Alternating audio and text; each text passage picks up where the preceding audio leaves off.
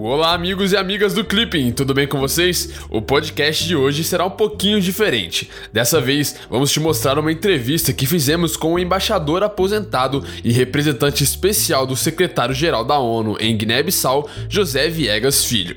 Ele simplesmente adora o Itamaraty, tem 75 anos e não se vê fazendo outra coisa. Ele trouxe algumas dicas para quem está se preparando para o concurso e contou várias histórias do seu dia a dia como diplomata, casos que servem de aprendizado para quem sonha com essa carreira. Então é isso aí, aproveite! Então eu estou falando com vocês que são uh, potenciais diplomatas do futuro e as minhas palavras são de entusiasmo, de felicitação a vocês por terem feito uma escolha inteligente e de votos de boa sorte. É verdade que a preparação para a carreira é difícil. É verdade que a seleção é muito estrita mas também é verdade que quando você estuda, você maximiza as suas chances de passar. Quando você passar, você vai sentir que a sua vida tomou um rumo. Eu não vou nem dizer mudou de rumo, que é evidente. Mas a sua vida tomou um rumo. A carreira é uma coisa que te absorve o resto da vida. Mesmo depois dos 70 anos. Vejam vocês, eu acabei de ser convidado agora, essa semana, para ser o representante especial do secretário-geral da ONU em Guiné-Bissau, que é um país que vocês sabem que tem problema de estabilidade política, um país pobre, recebe cooperação da ONU, e eu vou é, chefiar esse posto, que tem 150 pessoas, é, por um ano. Então, estou com 75 anos e continuo sendo diplomata, tá entendendo? Dizer, não é uma coisa da qual você possa se desprender da noite para o dia. Ao contrário, ela vai te formando, ela vai te dando informação sempre renovada e vai te dando uma vivência de, de política internacional que te permite fazer comentários, sobretudo se você gosta do tema. Aliás, para você ser um diplomata, é essencial que você goste de tema, senão do tema. Senão você pode se aborrecer muito. O tema é amplo.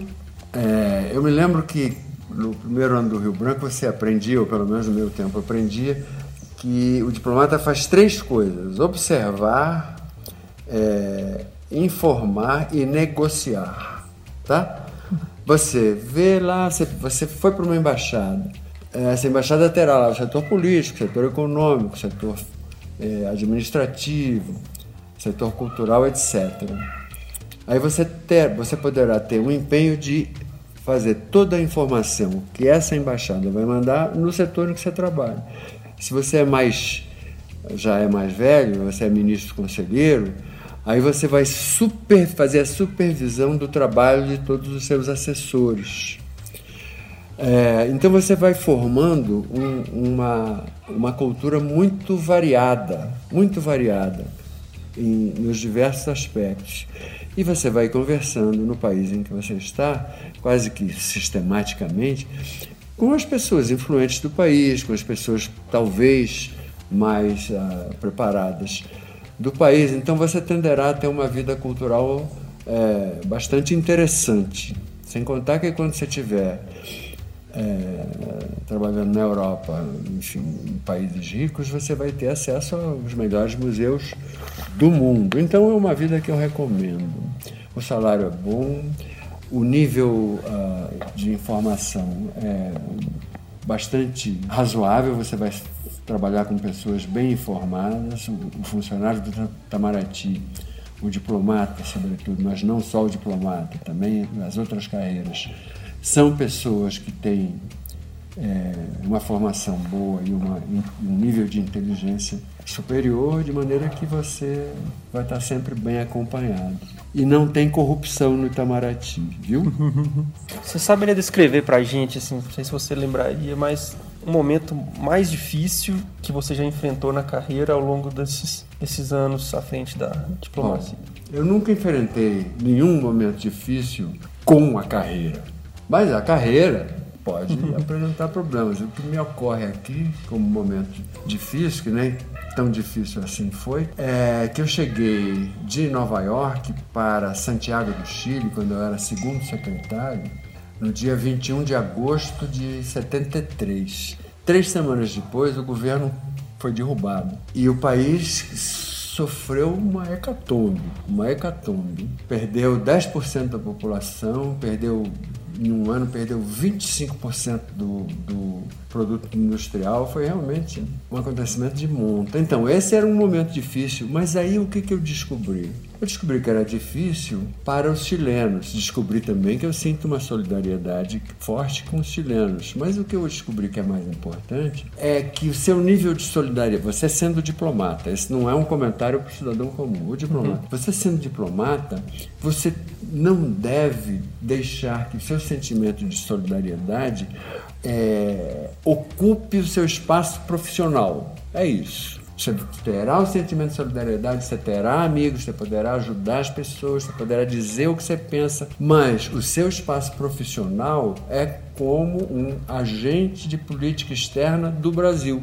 Naquele tempo, inclusive, principalmente, que era governo do Figueiredo, você está entendendo? Quer dizer, o mar não era calmo. Então eu vivi no Chile, fui solidário com, com as pessoas, meus amigos eram todos de oposição, fazia informações para o Brasil é, negativas sobre o perfil do governo chileno, mas não ia sair dando declaração na rua. Não posso fazer isso, eu sou um diplomata brasileiro. Então, os limites da solidariedade, né? não expressar publicamente, não interferir nos assuntos que são é, próprios daquele país e procurar ter uma relação de amizade. Um outro conselho genérico, se é que eu posso continuar nesse nível, seria o seguinte: uma das características mais importantes ou mais agudas de um diplomata é saber sair de uma briga antes que ela comece. Isso requer uma certa, um certo aprendizado. né? Mas já com 35 anos já dá para fazer isso. Você, você vê qual é a posição de um, qual é a posição. Você não está participando da briga. Você vê qual é a posição de um, qual é a do outro. Se você vê que vão brigar, ah, você vai embora você não fica ali, você não dá opinião sobre um assunto muito controverso, a não ser que você tenha que dar opinião numa reunião internacional. Aí você dá a opinião. Mas numa conversa, você não está obrigado a dar opinião, você é um homem livre. Você não está obrigado a dar a sua opinião. E aí vai conhecer as pessoas, tudo é uma vida muito agradável. Eu, se tivesse 20 anos hoje, eu faria de novo. Tem algum fato cômico Cômico? sempre, tem, sempre tem um fato cômico. É, eu, uma vez, fui apresentar credenciais. Quando, bom, a carreira, vocês sabem, né? É, tem vários níveis: terceiro secretário, segundo, primeiro, conselheiro, ministro de segunda categoria, ministro de primeira categoria. O ministro de primeira categoria é o embaixador. O embaixador é o ministro da primeira categoria. É a mesma coisa. Então, o embaixador, quando chega no posto, ele tem que apresentar as cartas credenciais que o credenciam como embaixador do Brasil naquele lugar. Eu tive, eu tive cinco postos na carreira. Em um deles, e, e essa entrega de credenciais é uma cerimônia, é uma cerimônia, uma das cerimônias mais estritas do, da carreira diplomática. E num desses cinco, que eu não vou dizer aqui qual, que me dá vergonha, eu fui na presença do chefe de Estado e eu tinha esquecido os credenciais em casa, sabe? Aí rapidamente eu falei com o cara que estava me acompanhando, esqueci. Aí ele me trouxe uma pasta rapidamente com papel branco dentro. Então eu pude fazer a entrega dos papéis brancos. Na cerimônia. É, na cerimônia. E o chefe de Estado naturalmente olhou aquilo, olhou assim, mas entendeu na hora. E pronto, a gente continuou. E o engraçado é que nesse país o, o tal chefe de Estado, que depois recebe o, o embaixador numa salinha, num uhum. encontro, três na verdade, porque o chanceler dele está lá, é, ele me respondia as minhas perguntas em português. E o chanceler não sabia falar português. Então eu respondia, dava a minha resposta em inglês, para não ficar falando português com o chefe de Estado, excluindo o chanceler da conversa. Então são essas coisinhas. Então, para somar esse, esse, essa, esse comentário, o, o, diplomata, o embaixador mais ainda, ele tem que ter muita vivacidade, ele tem que ter muita presença de espírito, ele tem que ter flexibilidade, ele tem que reagir no momento. Por exemplo, você é um conselheiro, você está trabalhando em Londres e você chefia o setor cultural. Aí você convida seus amigos e dá um almoço. Você não vai fazer um discurso nesse almoço sobre política externa brasileira. Você pode falar sobre o que você quiser, inclusive sobre a Tate Gallery ou sobre a sua ideia de como seria bom fazer uma cooperação Brasil-Inglaterra. Mas você não vai fazer um discurso formal, porque a era do discurso formal está acabando. É muito diferente um discurso em uma cerimônia do que um discurso numa reunião internacional. Agora, se você está na ONU, você está na Assembleia Geral e você vai fazer um discurso sobre uh, mudança do clima, você não vai improvisar nesse discurso. Você vai ter escrito o discurso dois, três dias antes, mais até para mostrar para seu chefe, se você for secretário e conselheiro. E aí você lerá o discurso. Esse discurso será escrito numa linguagem inteligível, tá? Para todo mundo. Não, não, não pode ter palavra muito difícil, nem conhecimento demasiado especializado, senão as pessoas não entendem. E terá uma duração prevista lá de 15 minutos e tudo mais. Discurso formal, só o discurso do, do presidente da República na ONU, ou quando você toma posse de uma cadeira, você foi nomeado, não no meu caso, não vou fazer um discurso solene, vou fazer um discurso de quem chegou no posto, tá entendendo? Então, esse excesso de formalidades que caracterizou a, diploma, a diplomacia no século XX, ele é, hoje ele está em, em, atrofia, em regime de atrofia. O próprio vestir das pessoas. Você reparou? Hoje em dia, aqui no Brasil, aqui em Brasília, quem é que usa gravata, terno gravata? Diplomata, advogado, parlamentar e ministro supremo. O resto não. Político não usa mais gravata. Talvez até use uma vez ou outra nas reuniões que se exige, né? Mas para dar declaração, não, não usa mais. Então, não pensem vocês que diplomacia é um lugar bom para quem é pernóstico. Não, não. Você tem que ser uma pessoa, deve ser, você não tem que ser. Você deve ser uma pessoa tão simples quanto possível, sabe? O, o que importa é a sua inteligência, o que, o que importa é a sua cultura, o que importa é a sua expressão, a sua capacidade de expressão. Você não vai falar um português torto, você vai falar um português certo, mas você não vai falar um português difícil demais, snob, que vai deixar a pessoa é, meio constrangida. Então você tem que ser, tanto quanto possível, uma pessoa normal, sem ser uma pessoa normal, tá bom? É difícil achar o, o ponto do meio termo, né? É. Sim, você vai aprendendo. Quer dizer, é uma carreira autoexplicativa. Muitas coisas você, quando entra na carreira, você não só não tem a tarimba, como você às vezes nem sabe. Então você aprende. E ao aprender, você vai, você vai preparando uma sopa nova, com vários ingredientes que você, ao longo da sua carreira, você vai formando. O, o momento mais difícil da carreira, o mais, digamos, crucial, é o exame de entrada, é o exame de admissão. Né? Vocês tem informação aí do próprio Lucas sobre isso. Eu não preciso dizer que são das matérias e uhum. tudo mais, tem que ter uma média, você tem que estudar bastante. Tem que, se você não estudar, você não vai passar. Não, não há sorte que te faça passar no exame do Rio se você não tiver estudado. Se você estudou, você com sorte você passa, sem sorte você não passa. E tem que estar nos 30 e tudo mais. Então, você tem que estudar com rigor, com método, com, com horário pré-estabelecido, se possível, e consolidar bastante, fazer as provas. É bom que você pertença a um curso desses que dá aulas. Eu, eu por exemplo, tenho um curso, vou aproveitar para fazer propaganda aqui. É, Chama-se Vocação Diplomata. Nós temos um conjunto de 10, 11 professores que dão os cursos em cada matéria do exame vestibular de acordo com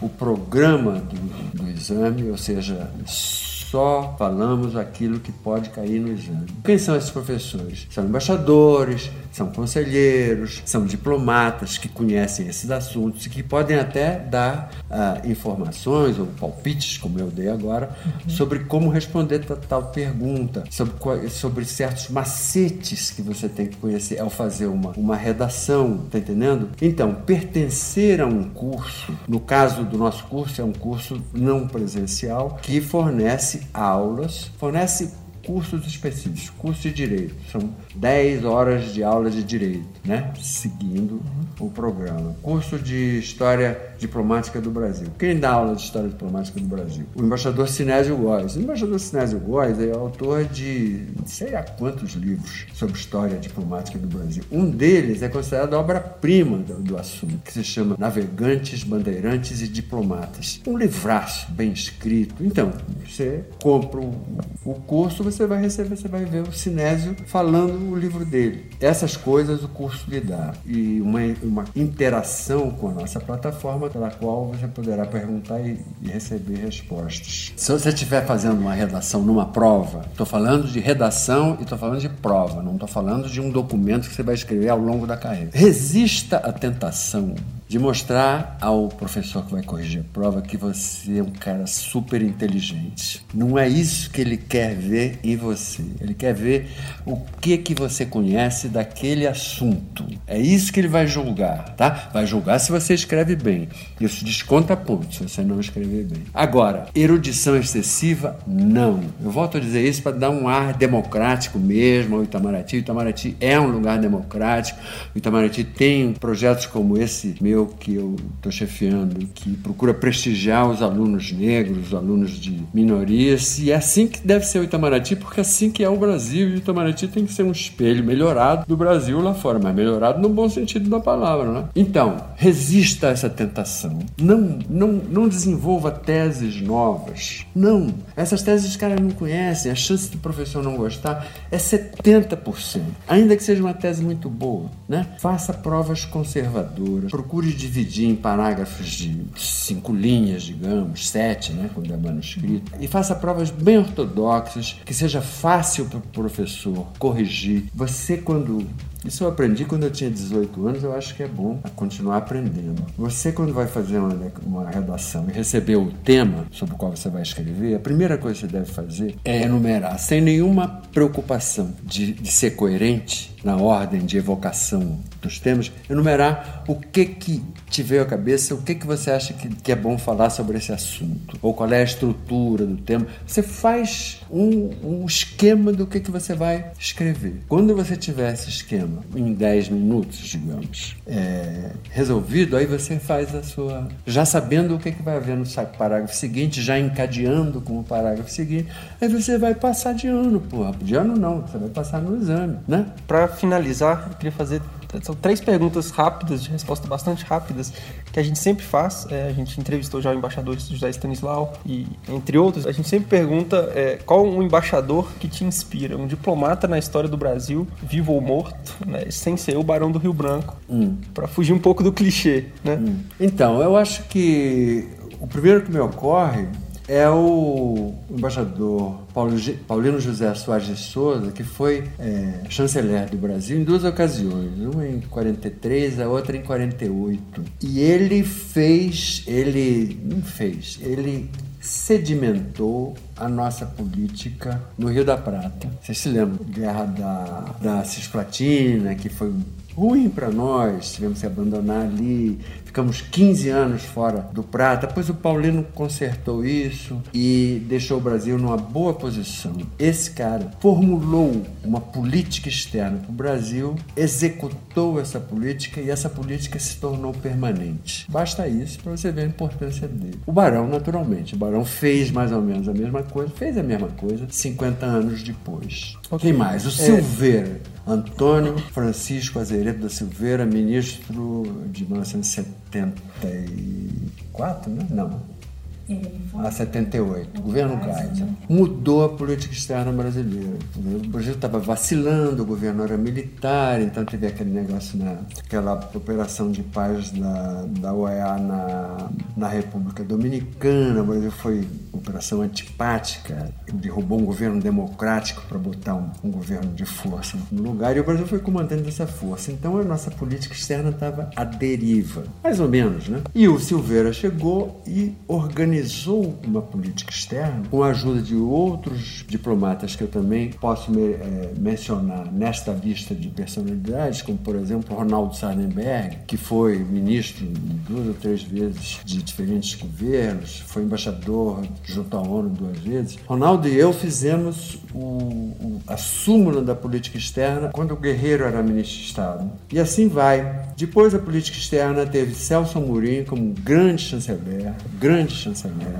E aí depois com a, com a crise a partir de 2014 ou 2016, se você quiser, aí a nossa política externa entrou numa espécie de hibernação, talvez. Hibernação é muito dizer, né? Porque, claro, continua existindo. Mas é, em, termos de iniciativas, em termos de acordos novos ou de participação em conferências internacionais, a gente, a nosso interesse caiu muito. Então eu quero dizer isso para vocês. Quando vocês forem diplomatas, quando vocês tiverem passado no exame, a partir desse momento, vocês vão ter direito integral às suas opiniões políticas pessoais, direito integral. Mas vocês não vão poder colocar isso num discurso do presidente da República. Vocês vão fazer o discurso do presidente da República conforme a política externa do Brasil no momento. Vocês vão fazer o discurso de posse como embaixador conforme conforme a política que é corrente. Né? Agora, vocês têm que ter uma visão maiúscula da política externa. Se você não puder falar com, com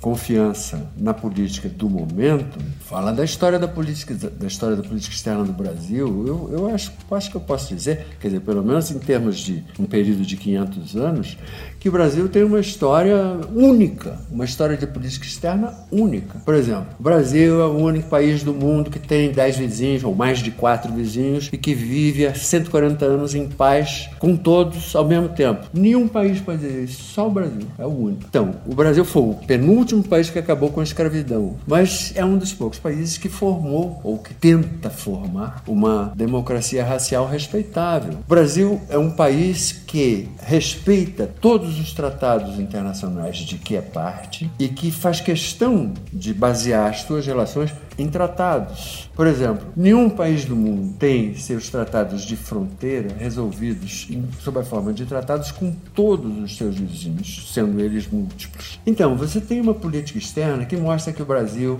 que os governos brasileiros, a maior parte das vezes, tem uma noção muito clara do papel internacional do país. Nós estamos a favor da democracia internacional, nós estamos a favor da igualdade de gênero, de de etnia e de tudo mais. Né? Nós estamos a favor do diálogo, nós estamos a favor da negociação, nós somos contra a violação do, do direito, nós somos a favor da Carta da ONU. E eu acho que nenhum país do mundo poderá dizer que fez mais pela, pela boa convivência internacional do que o Brasil. Então, essa é uma herança que a gente tem que carregar no futuro. É uma herança leve, até, até voadora. Para finalizar, um, um livro de cabeceira. Life 3.0 é, Max Tegmark, é, escrito em inglês, não, não foi traduzido. É um livro sobre inteligência artificial. Muito legal. É. Bom, ah, muito obrigado, embaixador. Então é isso aí. Eu espero que você tenha curtido a entrevista. Lá no blog do Clipping você encontra a transcrição completa dela. Então é só clicar no link que tá aqui no podcast, beleza? Com certeza José Viegas Filho deve ter te inspirado cada vez mais rumo à realização do seu sonho diplomático. Até o próximo podcast e fica de olho aí nas redes sociais do Clipping. Sempre tem novidades por lá, beleza? Então é isso. Tchau.